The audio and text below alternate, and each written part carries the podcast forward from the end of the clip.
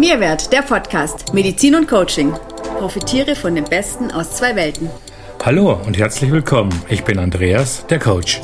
Und ich bin Silvia, die Ärztin.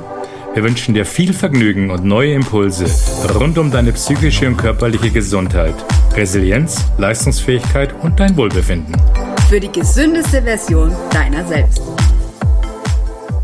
Heute wollen wir über Ernährung sprechen und im Besonderen, wie Stress und Ernährung eigentlich zusammenhängen. Einerseits kann eine ungünstige Ernährung Stress für unseren Körper bedeuten und zum anderen hat Stress an sich selbst oft ungünstige Ernährungsgewohnheiten zur Folge. Hunger bzw. Lebensmittelverfügbarkeit ist heute kaum mehr ein Thema in unserem Kulturkreis, aber bekommt unser Körper trotzdem das, was er für einen reibungslosen Ablauf im Alltag benötigt? Ist unser Körper mit dieser Versorgung den Ansprüchen gewachsen, die unser heute oft extrem fordernder Alltag an ihn stellt? Was braucht mein Körper? Was verursacht zusätzlichen Stress? Und muss gesunde Ernährung schwierig sein? Diese und viele weitere Fragen wollen wir im heutigen Podcast behandeln. Unser Körper benötigt im Stress mehr Energie, das ist klar. Er benötigt viel mehr Energie und das führt zu einem Mehrbedarf an Nährstoffen. Daher ist es natürlich äußerst ungünstig, wenn wir uns im Stress auch noch von Fastfood oder von nährstoffarmen Dingen ernähren. Denn die Schutzstoffe für unsere Zellen kommen nun mal aus der Nahrung und so muss, sollte die Nahrung entsprechend zusammengesetzt sein. Sie muss eine hohe Nährstoffdichte haben und sollte möglichst wenig verarbeitet sein.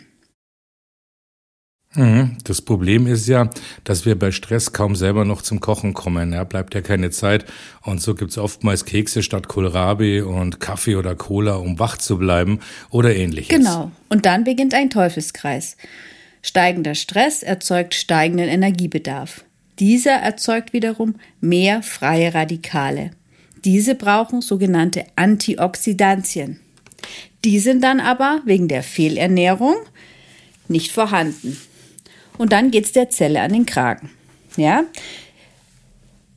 Das will die Zelle aber wiederum nicht zulassen, denn dabei würde sie ja beschädigt werden. Also benutzt die Zelle einen cleveren Trick um sich vor den zunehmenden radikalen Belastungen zu schützen und schaltet die Energiegewinnung einfach ab, indem sie sie woanders hin verlagert. Nämlich aus diesem kleinen Zellkraftwert Mitochondrium raus ins Zellplasma. Und da entstehen dann keine freien Radikale, aber eben auch keine Energie mehr. Wenn das eine Zelle mal ab und zu macht, dann fällt das natürlich nicht auf. Aber wenn Stress zum Dauerstress wird und wenn die Qualität der Ernährung leidet, dann kommen wir ganz sicher irgendwann allein durch die Ernährung in eine Erschöpfung und Burnout. Und jetzt kommt die Frage, wie kommen wir da wieder raus? Denn oft ist es ja natürlich mhm. nicht möglich, dem Stress zu entfliehen. Aber es ist wichtig, wenigstens dem Körper alles zur Verfügung zu stellen, was er braucht, und deshalb wollen wir heute mal ganz genau schauen, was wir mit gesunder Ernährung Gutes tun können. Andi, wie sieht's bei dir aus? Kennst du das auch, dass du bei Mehrbelastung weniger auf deine Ernährung achtest oder dass du bei Stress bestimmte Ernährungsgewohnheiten hast? Ja, was der Körper braucht, eine gute Frage. Da muss ich echt wirklich mal kurz nachdenken. Hm, man sagt ja immer, man isst, was man isst. Hm, dann schauen wir einfach mal nach, wie das bei mir so unter Stress oder Belastung aussieht. Also gerade unter Belastung habe ich für mich festgestellt, dass ich eher dazu neige, weniger zu essen. Also dass mir der Appetit vergeht oder ich äh, gar jeglichen Appetit vergesse. Aber wenn ich dann zur Ruhe komme, dann hatte ich tatsächlich oft Lust auf was Handfestes, auf was Deftiges. Und wenn ich so darüber nachdenke, klingt es für mich fast so, als würde mein Körper das ausgefallene Essen wieder nachholen wollen, oder? Ja, das kann durchaus sein. Also, das ist die Energie natürlich, ne, die du, die du da irgendwie füllen musst. Also mir geht's so, dass ich wirklich, wenn ich wirklich im Stress bin und nicht drauf achte, alles, was mir jetzt zwischen die Finger kommt, in mich reinschieben könnte. Na, so dieses, dieser Heißhunger auf Süßes kenne ich da auch und auch wirklich diesen Heißhunger auf Dinge, die nicht sonderlich gesund sind, ja. Und das ist auch so, so ein bisschen diese, diese Energie einfach will man haben, ne? Man will damit was kompensieren. Ja. Und es ist ganz, ganz typisch, dass wir unterschiedlich, aber dass wir auf Stress eben mit so eingefahrenen Stress-Essgewohnheiten reagieren. Und was vielen Menschen gar nicht bewusst ist, das ist so, wie es mir auch geht, ne? Wenn ich einfach irgendwie was in die Finger haben will. Wir treffen kaum eigene Entscheidungen in dem Moment, sondern wir hängen wirklich an der langen Leine unserer Biochemie. Ja, es hat damit zu tun, dass bestimmte Stresshormone äh, zur Neige gehen, ja, dass der, der Organismus eben nach Nachschub verlangt und dieses, dieses Gefühl von ich will was haben, wird dann oft mit dem nächstbesten Essen erstmal versucht auszugleichen, ja. Den Mangel decken wir damit oft nicht und je nachdem, wie unsere persönlichen Stress-Schaltzentralen so reagieren. Das ist sehr unterschiedlich. Bei langfristigem Stress ist es eher das Cortison oder das und bei mittel- und kurzfristigem Stress spielt Adrenalin und Serotoninspiegel eine Rolle, die erschöpft sind. Ähm, das heißt, wir brauchen auch ganz unterschiedliche Stoffe, um dem Ganzen dann wieder gerecht zu werden. Und ähm, es macht natürlich Sinn, wenn wir wirklich langfristig im Stress sind, dass wir das auch messen lassen. Aber allein an dem Bedürfnis, was man hat, kann man schon ein bisschen erkennen, in welche Richtung es geht. Ja, zumindest kann man erkennen, dass man offensichtlich einen Nährstoffmangel hat. Ja, also zum Beispiel, wenn man morgens nicht in die Gänge kommt, wenn man eben mehr isst als sonst, wenn man, wenn man blind irgendwas isst, ähm, wenn man nachts Herzrasen hat, wenn man mehr schwitzt äh, wenn man auch so auf einmal so ein Verlangen nach süßen oder fettreichem Essen hat. Das kann zum Beispiel auf Adrenalinmangel hinweisen. Oder wie bei dir, wenn man. Also der Hyper, den man Ja, hat, genau, ne? den habe ich eher. Also, und bei dir ist es eher so, dass man eben gar nichts mehr essen will oder gar kein Bedürfnis hat. Oder dann eben sehr häufig ist ja. auch dieses Verlangen durchaus nach Alkohol, nach Süßigkeiten. Ähm, auch Migräne bei Stress kennen ja auch viele Darmprobleme. Panikstörungen, Angststörungen, all das können Hinweise sein, dass, dass äh, zum Beispiel ein Serotoninmangel vorliegt, ja. Und so weiter. Also es gibt ja unendlich viele körperliche Symptome, auch Verstopfung, Darmträgheit, Wassereinlagerung, Gewichtszunahme, wenn es länger andauert, Hautprobleme, Blutdruckprobleme. Und all das ist natürlich erstmal auch ein Hinweis auf einen Mangel an Nährstoffen, ja. Und sollten natürlich immer auch genauer hinterfragt werden. Und natürlich, wenn sowas auftritt, immer auch einen Therapeuten aufsuchen und dann entsprechend auch messen lassen, dann kann man das ganz gezielt substituieren. Aber wir wollen ja heute einfach mal ein paar allgemeine Tipps geben, die dich in Zeiten von Stress unterstützen können oder optimal äh, eine Hilfe sein können. Und wir können hier natürlich keine individuellen Tipps geben, sondern einfach allgemein, was du dir sicher Gutes tun kannst, ja. Und ich würde sagen, wir gehen einfach mal so ein bisschen grob vielleicht auf die einzelnen Makronährstoffe ein, die ja jeder schon kennt. Oh ja. Und fangen bei den geliebten Proteinen an, bei den Eiweißen, ja. Und äh, eins der wichtigsten Dinge natürlich, weil ohne Eiweiß kein Leben. So einfach ist das, ja. Ähm, ohne Eiweiß läuft in unseren Körperzellen absolut gar nichts, denn die Proteine sind die Grundbaustellen aller Zellen. Das heißt, ähm, ja, ich habe mal nachgeguckt, Protein kommt aus dem Griechischen und kommt von Pro, Protai, Protaios oder so ähnlich. Hattest du Griechisch, Andi, in der Schule? Ich nicht, ich hatte Latein. Aber ich bin auch so ein ähm. Ist auch lang her. Also es heißt grundlegend vorrangig. Also Proteine sind wohl sehr wichtig, haben nicht umsonst ihren Namen. Naja, es wird alles, äh, alles in der Zelle funktioniert mit Proteinen, die Enzyme, das Muskelgewebe, Antikörper im Immunsystem, Transportproteine, die Muskeln, Hormone und so weiter. Und äh, ein Protein, das wissen die meisten wahrscheinlich, besteht aus einzelnen Aminosäuren und von denen haben wir 23 verschiedene und 10 gelten als essentiell. Essentiell heißt immer, dass es mit der Nahrung zugeführt werden muss. Es kommt also jetzt hier weniger auf die Menge des Eiweiß an, das ich zu mir nehme, als auf die Zusammensetzung des Eiweiß. Also, dass möglichst viele essentielle Aminosäuren drin sind. Und das nennt man die sogenannte biologische Wertigkeit.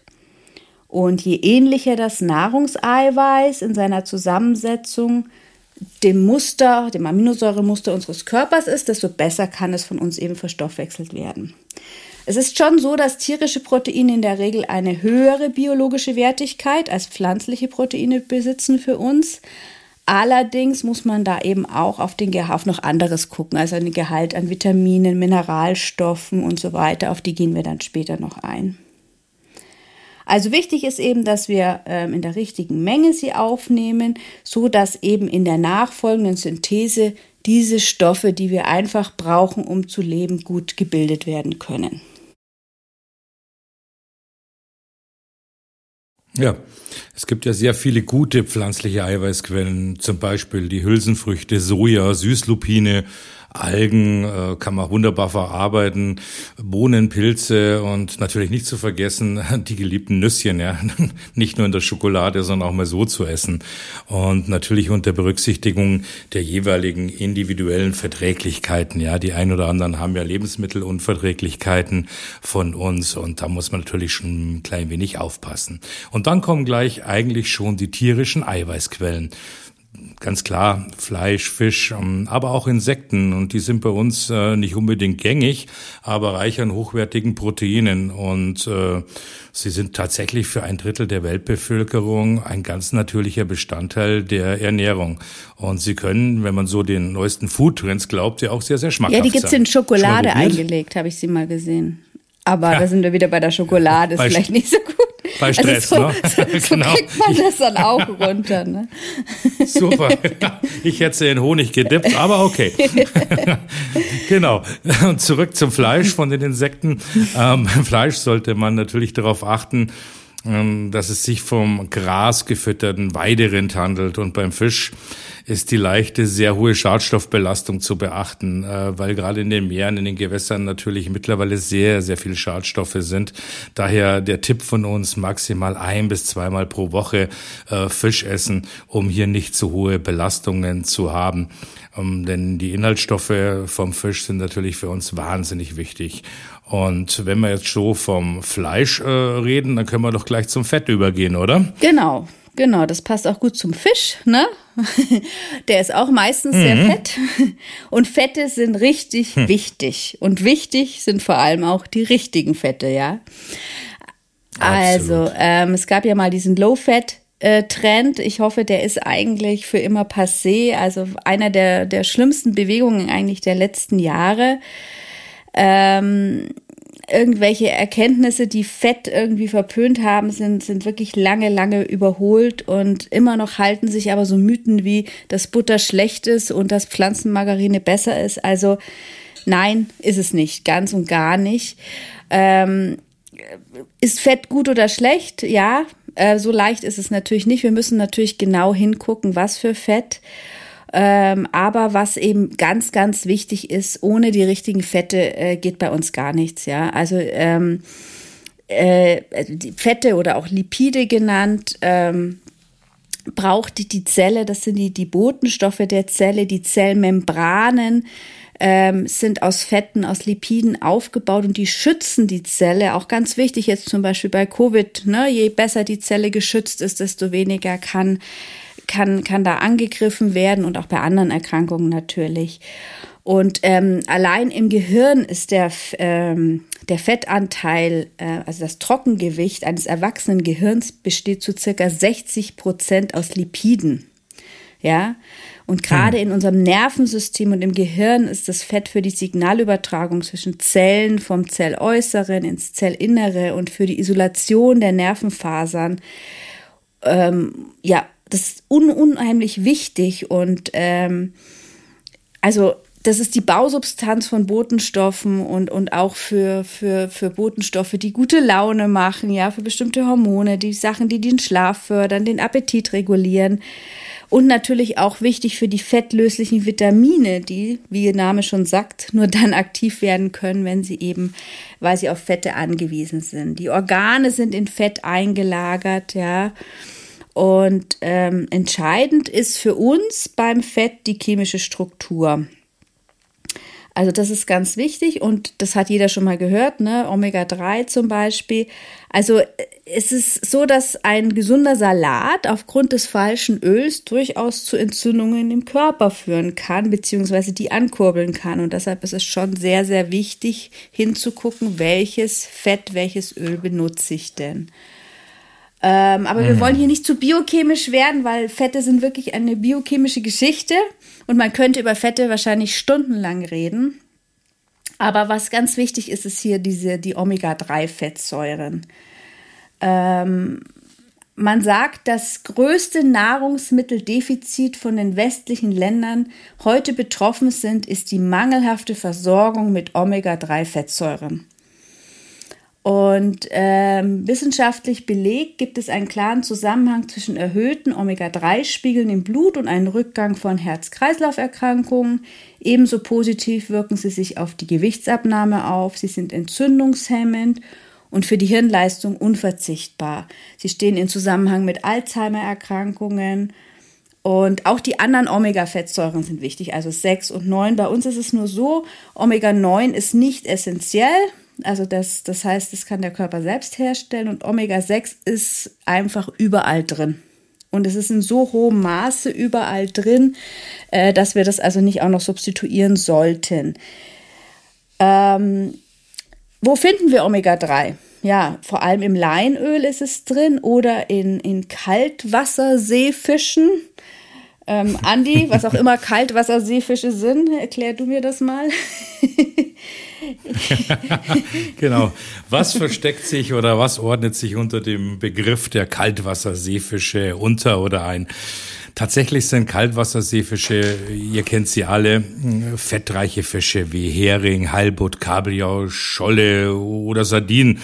Aber nicht nur im Meer finden wir sie, auch in unseren Breitengraden im Süßwasser gibt es die Kaltwasserseefische, beispielsweise Lachs oder die Forelle und der Saibling, beide richtig zubereitet, äh, nicht nur gesund, sondern auch äußerst schmackhaft. Und genau diese Salzwasser-Kaltfische, jetzt habe ich es falsch schon gesagt, diese Kaltwasser-Seefische sind voller Omega-3-Fettsäuren. Und ein schöner Nebeneffekt auch noch, ähm, außerdem minimiert das im Fleisch enthaltene Selen Entzündungen und Gelenkschmerzen bei Arthrose. Genau. Wunderbar, also wir essen Kaltwasserseefische. Genau, wunderbar. So heißen sie. Kaltwasserseefisch, wunderbar. Okay, nochmal kurz zu Omega-3 und Omega-6, ja, weil da wird auch immer viel diskutiert. Ich muss ganz viel Omega-3, kein Omega-6. Es geht um das Verhältnis der beiden zueinander. Also, ähm, wir streben ein ähm, Verhältnis von Omega-6 zu Omega-3 von 5 zu 1 an. Und wir sind in der Regel, wenn wir uns äh, durchschnittlich ernähren oder normal ernähren, bei einem Verhältnis von 20 zu 1. Und das ist der Grund, warum kein Omega-6 auf den Tisch soll, sondern eben Omega-3 erhöht werden muss, um dieses Verhältnis eben ähm, ins Gleichgewicht zu bekommen oder in dieses äh, in die Nähe von 5 zu 1. Im Gehirn ist es sogar, dass ein Verhältnis von 1 zu 1 vorliegt und man vermutet, dass es in der Steinzeit im Gesamtorganismus so war, ja. Und äh, dass dann eben im Laufe unserer Entwicklung und unserer Ernährung da eine Verschiebung stattgefunden hat, die übrigens ähm, gravierende Folgen hat. Also sogenannte Mikroentzündungen werden dadurch gefördert, sogenannte Silent Inflammations eben auch Gewichtssteigerung ist es eben mit Folgeerkrankungen und eben vor allem die Hirnleistung. Die ist da auch sehr betroffen und da gibt es eben gute Studien auch zu Alzheimer-Erkrankungen und so weiter.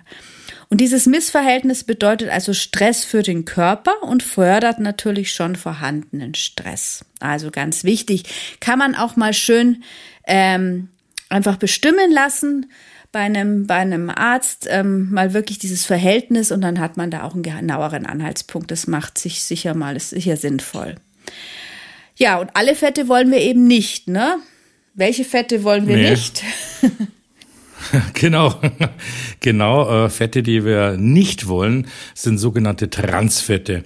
Und zwar äh, die aus industrieller Hydrierung hergestellt werden, deren Struktur also in einer gewissen Art und Weise verändert ist und verändert wurde, dass sie von unserem Organismus eben anders verarbeitet werden.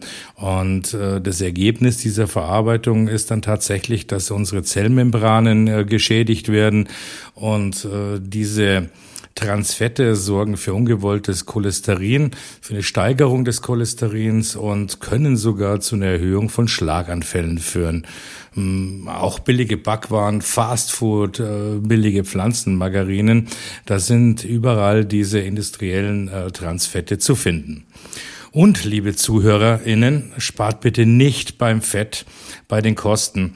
Bei hochwertigem Öl, Olivenöl mit einem hohen Anteil zum Beispiel an Polyphenolen. Äh, das schmeckt etwas bitter, gute Leinöle und wenn man Fleisch isst, bitte das Fleisch und auch die Milchprodukte, je nach Verträglichkeit. Wir haben es heute schon gesagt, von Gras gefütterten Weiderand. Ebenso Eier nur von Tieren, die artgerecht gehalten werden und mit Gras gefüttert sind. Klassische Öle wie Sonnenblumenöl oder auch das Distelöl, davon ist unsere Nahrung, Nahrung überreichert und muss nicht zusätzlich noch zugeführt werden. Und äh, das ist einfach so ein Tipp, der uns am Herzen liegt. Ähm, aber zurück zu den Fetten. Was sind eigentlich unsere Top 3 Fette? Also, Top 3 Fette, wenn wir uns für drei entscheiden sollen. Ähm, ich würde sagen, das Leinöl als Omega-3 reichstes Speiseöl, ein gutes Leinöl. Ähm, ist sehr wichtig. Leinöl darf man nicht erhitzen, ja. Also ich, äh, über einen Salat kann man es tun. Das gibt es oft so. Es ist ein bisschen äh, gewöhnungsbedürftig von Geschmack, aber es gibt es inzwischen so mit Zitronenleinöl und Orangenleinöl und so. Dann, dann ist es geschmacklich etwas besser. Also ich mache es immer am Morgen in meinen ähm, Gemüsesaft, frisch gepresste rote Beete, Karotten, sonst was, was halt gerade da ist und dazu eben Leinöl, dann können sich eben auch die fettlöslichen äh, Vitamine, also Vitamin A zum Beispiel, A, D, E und K sind ja fettlösliche Vitamine darin gut lösen. Genau, oder man nimmt einfach einen Esslöffel davon. Also das machen auch viele. Das zweite ist das Kokosfett, natürlich Bio-Kokosfett. Ähm, Kokosfett ähm, hat einen hohen Gehalt an mittelkettigen Fettsäuren. Das macht es sehr leicht verdaulich ähm, auch für Menschen mit Verdauungsproblemen, sogar nach Gallenblasenentfernung, ähm, können die das gut nehmen. Und der Körper kann das problemlos in Ketonkörper umwandeln. Und ähm, die können die Mitochondrien direkt zur Energiegewinnung nutzen. Also das ist ein sehr, sehr wertvolles Fett. Und ähm, auch im Zusammenhang mit Demenz und Alzheimer und gegen sonstige Krankheitserreger hochwirksam hat es immer mehr Bedeutung bekommen. Also das sollte auch zu Hause stehen. Und dann wage ich tatsächlich noch die gute alte Butter zu nennen. Ja, also inzwischen mhm. hat die Forschung sie rehabilitiert und jeder weiß, wie gut eigentlich ein Butterbrot schmeckt. Ne? Die wurde ja lange Zeit etwas verstoßen wegen Cholesterin, aber eigentlich zu Unrecht, äh, weil der Großteil des Fettanteils in Butter gesättigte Fettsäuren äh, zwar sind, aber die meisten eben kurz- und mittelkettig und dadurch ein wahnsinnig guter Energielieferant. Aber auch hier ist die Qualität halt wieder wichtig. Also das grasgefütterte Weidevieh, ne? Das, das hat mir mein Chef immer gesagt. Also das hab, das habe ich so intus, ne? Also wir müssen das ja heute leider betonen. Generell sollte ja das Rind generell grasgefüttert sein, ist es aber leider nicht mehr. Und deshalb ähm, steht da auch tatsächlich drauf von grasgefütterten Weiderind auf der Butter, teilweise. Mhm. Ja, das sind die Fette. Jetzt haben wir aber noch einen Makronährstoff, nämlich die guten Kohlenhydrate. Gell? Und die Kohlenhydrate wollen wir ja nicht verteufeln, aber es ist einfach Fakt, dass unsere Ernährung zu stark kohlenhydratlastig ist und mengenmäßig die Kohlenhydrate einfach dominieren. Brot, Nudeln, Reis, Kartoffeln, äh, und so weiter. Und was ganz interessant ist, äh, es gibt keine essentiellen Kohlenhydrate. Ne? Es gibt essentielle Fettsäuren, essentielle Eiweiße oder Aminosäuren, es gibt essentielle Vitamine, aber es gibt keine essentiellen Kohlenhydrate. Also sie sind nicht ganz so wichtig, wie wir sie bei uns einsetzen.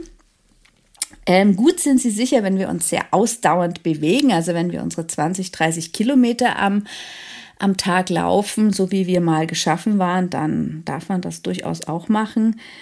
Ähm, generell einfach, ich will jetzt gar nicht groß auf die Kohlenhydrate eingehen, ist aber, dass man einfach Weißmehl und so weiter wirklich meiden sollte und dass man den Anteil der Kohlenhydrate in der Regel durchaus senken kann ähm, und eher mal durch ein großes, großen Berg Gemüse ersetzen. Ja, also da sind auch Kohlenhydrate mit drin, aber natürlich nicht wie, wie ähm, halt dieses Weißmehl, diese, diese, gerade diese Nudeln, die wir fast jeden Mittag auf dem Tisch haben.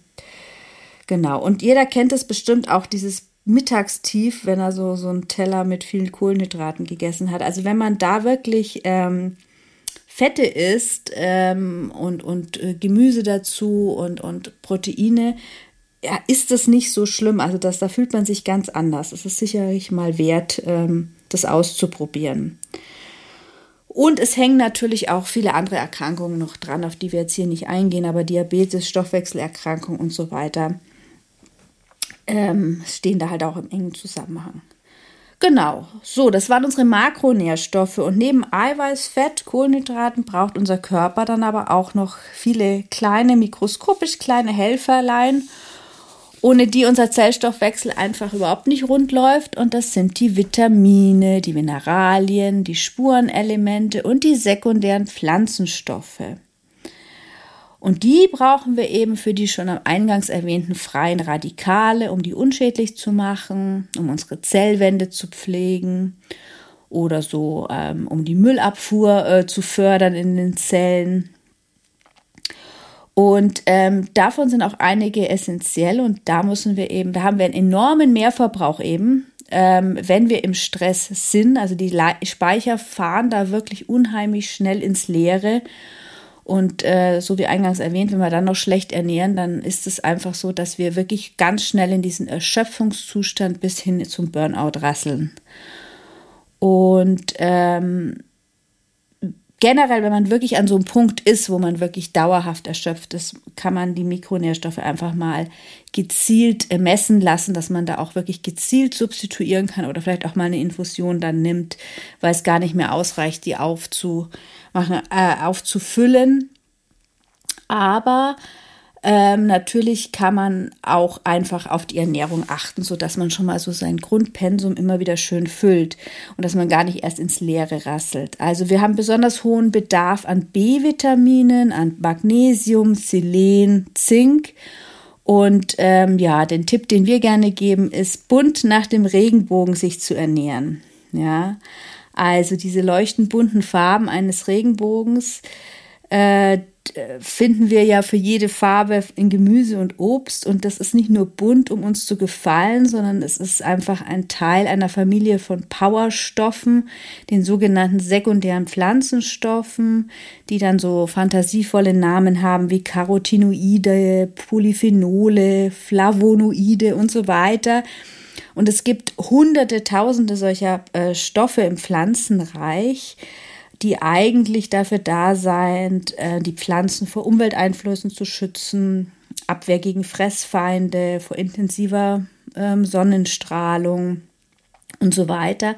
Aber eben für uns auch durch viele, viele Studien bewiesen haben, dass sie gesundheitsfördernde Wirkungen haben. So das bekannteste ist wohl äh, der Knoblauch und die Aline im Knoblauch, ne, die sehr positiv auf die Gefäße einwirken. Deshalb unsere Empfehlung, so viel frisches Gemüse und so viel buntes und farbenfrohes Eat the Rainbow, ja, wie nur möglich. Und ähm, ja, wir haben da, glaube ich, mal, ich glaube, wir hatten da mal so schön, wir könnten mal einen Blog-Eintrag machen ne, über Eat the Rainbow. Wir haben das mal aufgezeichnet. Es ist wirklich schön, was, also jede Farbe ja, das haben hat wir wirklich. In unserem Arbeitsbuch, genau. Genau, in unserem, in unserem Arbeitsbuch ist es drin. Jede Farbe gehören halt bestimmte Stoffe dazu, ne? Und das hat immer so eine schöne Logik. Also es ist sehr, sehr spannend. Also wenn man ganz bunt ist, kann man nicht viel falsch machen, außer man verträgt natürlich was nicht. Das wäre dann wieder individuell. Ja, also, generell wird es auch kurz vielleicht noch, wenn wir von Stressernährung sprechen, müssen wir noch kurz auf die sogenannte Logikost kommen. Also Logikost ist so das Schlagwort derzeit bei Stressernährung.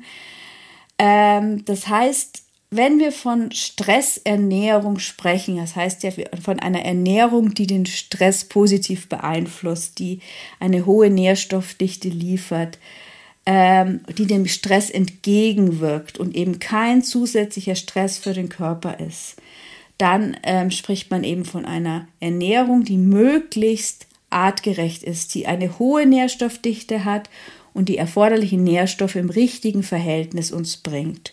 Und am leichtesten fällt es, wenn wir uns wirklich daran erinnern, äh, was ist eine artgerechte Ernährung für uns. Und da ich immer sehr, doch sehr viele Männer bei mir in der Praxis habe, versuche ich denen immer das Autobeispiel nahezubringen. Ja, also wenn ich ein, ein tolles Auto vor der Tür stehen habe, dann ähm, überlege ich mir ja doch, was ich da jetzt, ob ich da jetzt Diesel oder, oder ähm, Normalbenzin rein tue oder welches Motorenöl vielleicht für das entsprechende Auto gut ist.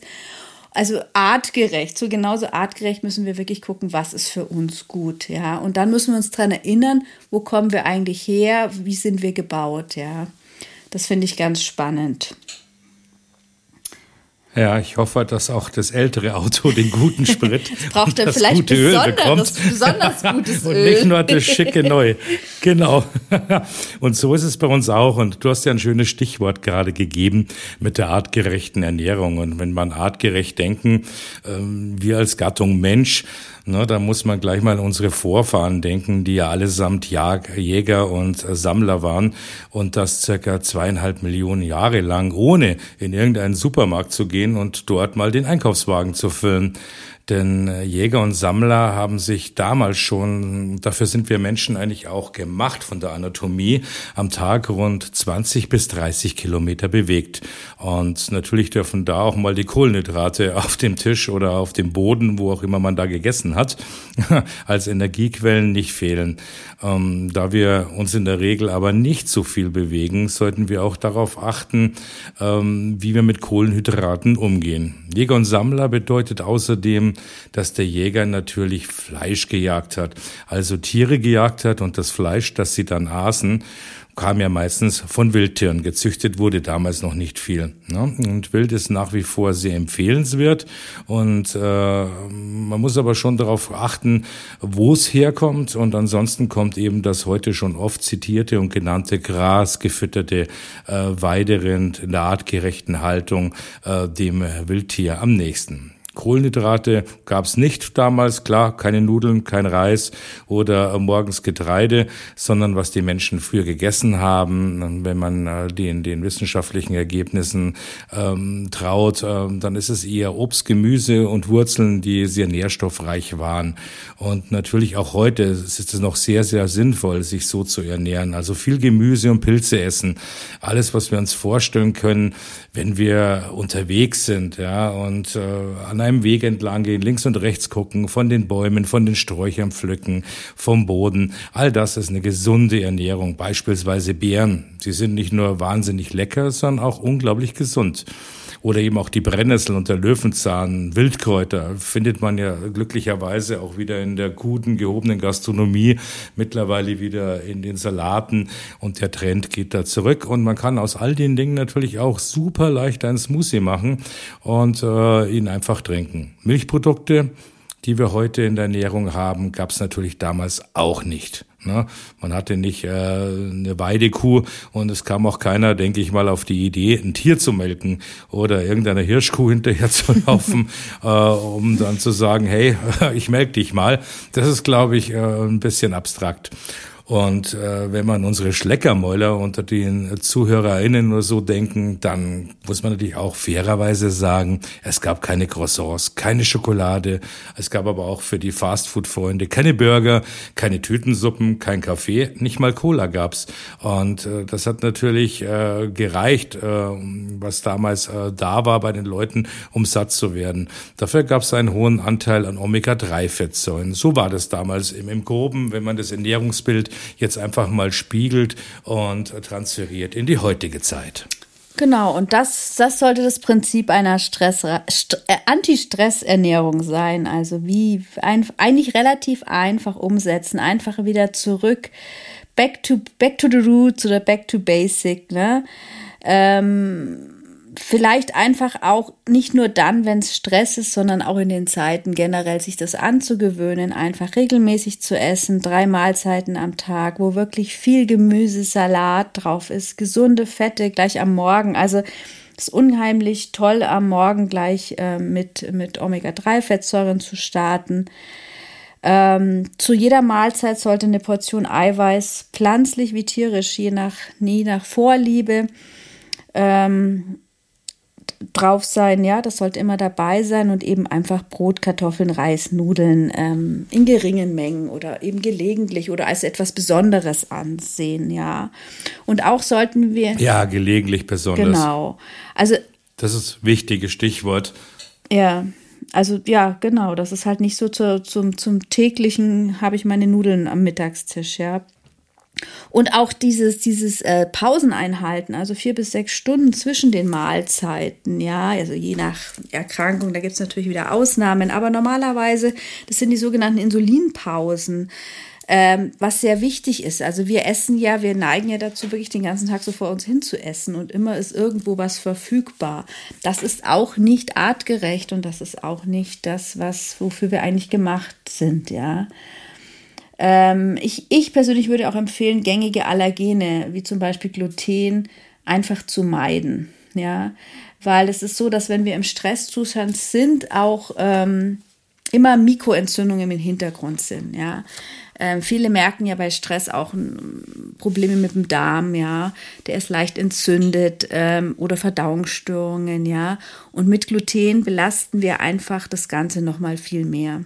Also bei jedem von uns. Und dafür muss ich keine Glutenunverträglichkeit, eine nachgewiesene haben, sondern es ist halt generell so, dass Gluten, so wie es heute ähm, so wie es heute ist, ja, das ist halt in einer vielfachen Menge im Getreide drin durch die Züchtungen, dass das für die sogenannten Tight Junctions, also für diese Verbindung des Darms, dass es praktisch den Darm löchrig macht, ja. Und dadurch kann weniger Aufnahme geschehen. Also die, die ganzen Mikronährstoffe, die ich dann oben reinschütte, kommen halt gar nicht so an.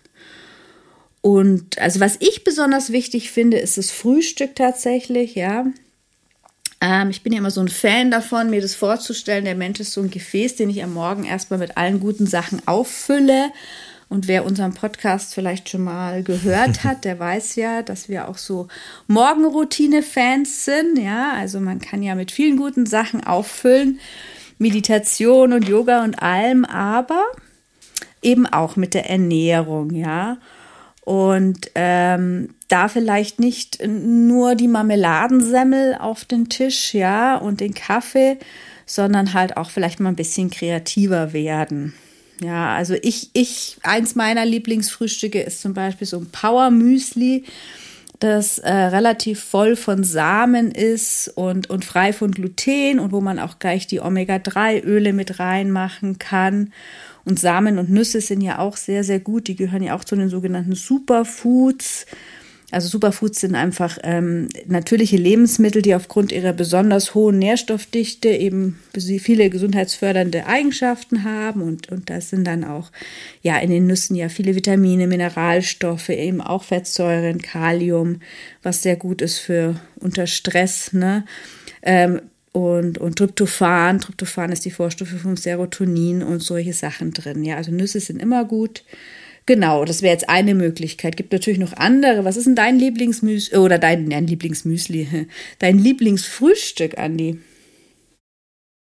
Ja, jetzt hast du mich natürlich eiskalt erwischt, weil ich ja eigentlich nicht so der Frühstücker äh, bin. Aber die Morgenroutinen, die sind mein großes Thema. Aber tatsächlich Essen am Morgen, da bin ich ein Typ, der tut sich da wahnsinnig schwer. Also das intermediale Fasten kommt mir da mehr entgegen, nämlich erst gegen Mittag da mal was zu essen.